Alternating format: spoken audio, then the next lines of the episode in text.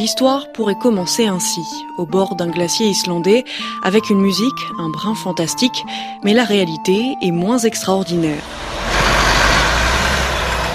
Direction une zone commerciale de Reykjavik. C'est là qu'est installée Lauvalskolin, l'école des elfes. À l'intérieur, des dizaines de bibelots évoquent l'univers elfique. Les bibliothèques débordent de livres. Bienvenue dans l'antre de Magnus Carfedinson, un imposant bonhomme islandais, le créateur de cette école. Je n'ai jamais vu d'elfes, mais j'ai rencontré plus de 800 Islandais à qui c'est arrivé. 300 ont pu discuter avec des elfes. 120 ont même discuté plusieurs fois avec eux. Et 70 ont entretenu une amitié avec les elfes durant toute leur vie.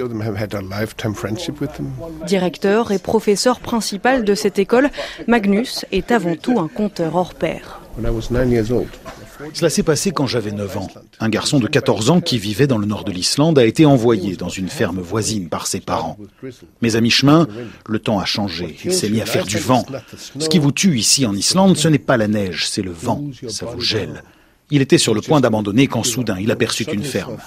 Face à lui, silencieux, un groupe d'élèves américains écoute Magnus raconter comment un couple d'elfes a sauvé le jeune homme d'une mort certaine. Matt Piercy est ici pour la première fois. Je vis à Hawaï. Là-bas, nous avons une croyance similaire à celle des elfes. Ce sont les Menehuni. C'est un peuple nain et je voudrais voir les points communs entre les deux. C'est l'heure de la pause. Les élèves se réunissent autour de crêpes chantilly, cuisinées par des elfes évidemment. C'est en tout cas ce que promet Magnus, un peu moqueur. L'occasion pour cette étudiante de livrer ses impressions. Je ne pensais pas que je serais autant touchée. C'est comme un choc culturel. C'est tellement différent de ce que nous connaissons aux États-Unis. Là-bas, il n'y a pas de folklore ou de croyances anciennes. C'est sympa de découvrir une région du monde qui est à ce point différente.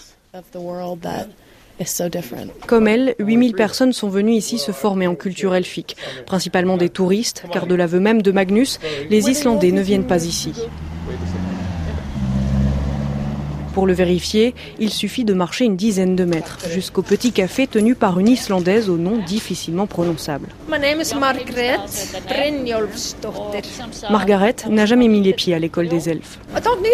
Je n'ai pas besoin d'y aller. J'imagine qu'il raconte des histoires aux gens, des histoires qu'on lui a racontées, mais j'ai mes propres histoires, mes propres croyances. Je n'ai pas besoin que quelqu'un d'autre me dise autre chose.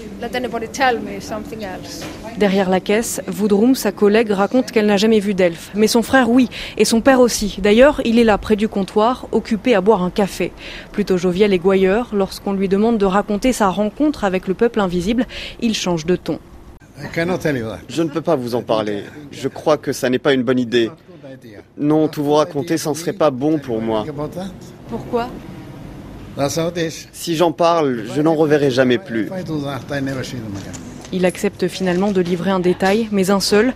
La rencontre se serait déroulée loin de la capitale. Pour espérer voir un elfe en Islande, mieux vaut quitter la ville, car c'est paraît-il dans les contrées reculées qu'il se cache.